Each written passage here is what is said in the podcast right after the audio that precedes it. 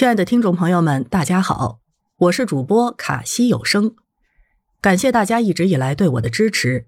现在特别制作一个免费专辑送给大家，希望你们喜欢。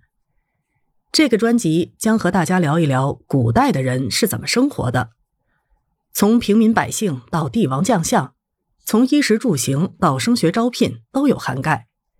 不过呢，咱们是以娱乐为主，历史为辅哈。如果有说的不对的地方，欢迎留言吐槽。喜欢这个专辑的话呢，别忘了订阅和转发给小伙伴哟。本专辑将不定期更新，如果催更的人多呢，我就快点更；没人催的话，那我就慢慢更喽。好啦，跟我一起穿越回古代，看看古人的小日子是怎么过的吧。这第一集呢，咱们就来聊一聊古代人是怎么追星的。哎，您可没听错，追星这个事儿啊，可不是现代的发明，在古时候就有明星了。咱们现代人追星啊，追的都是一些娱乐明星，像什么影星、歌星、网红明星。那在古代追的是什么星呢？咱们先来说一说古时候的娱乐界吧。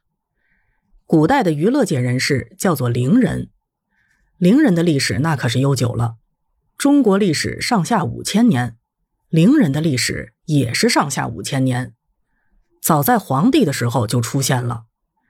据说最早的伶人叫做伶伦，他呢发明了音乐，所以后来从事这一行的人们都以他的名字命名，叫做伶人。古代的伶人社会地位可是相当的低下，属于三教九流。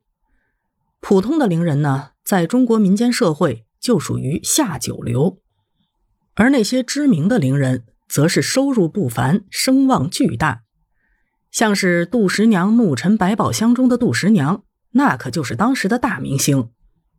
还有历史上的秦淮八艳，也是当时的大明星。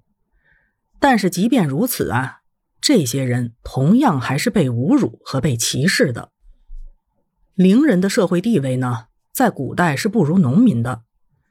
农民是士农工商之一，是仅次于当官的人，社会地位啊，在古代可一点也不低。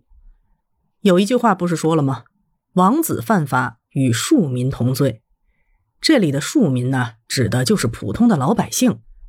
但是这个普通的老百姓啊，可不包括伶人这种贱民。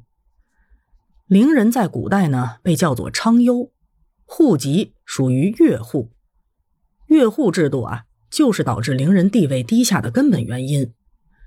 也就是说啊，伶人有专门的户籍，而且他的后人世世代代都不得为良，永远摆脱不了低贱的身份。另外呢，伶人也不准参加科考，根本就没有上升的渠道。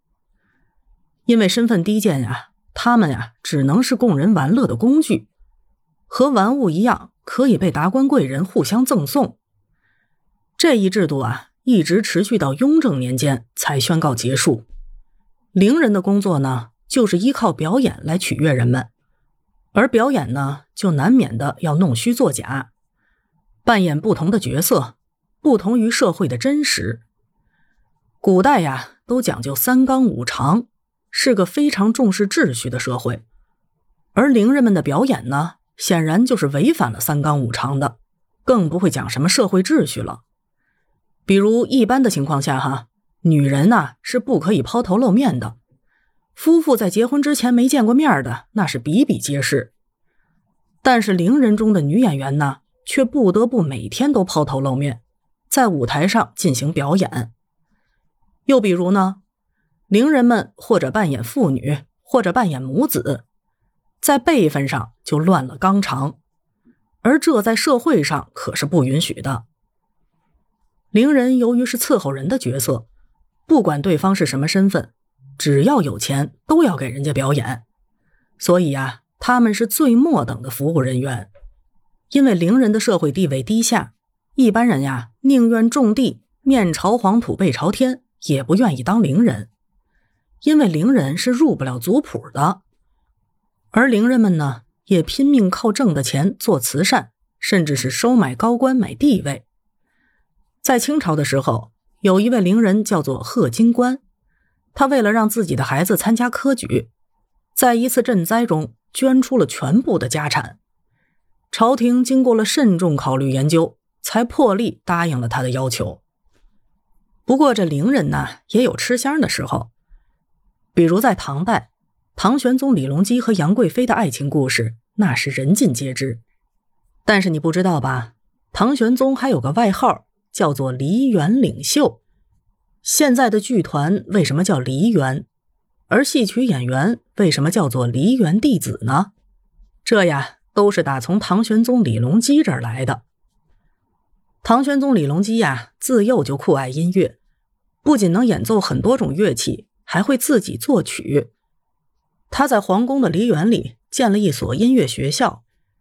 这所音乐学校呢，不仅培养演员。而且还肩负着演出任务，可以称得上是我国第一所综合性艺术学院。而李隆基呢，就是这所音乐学院的院长。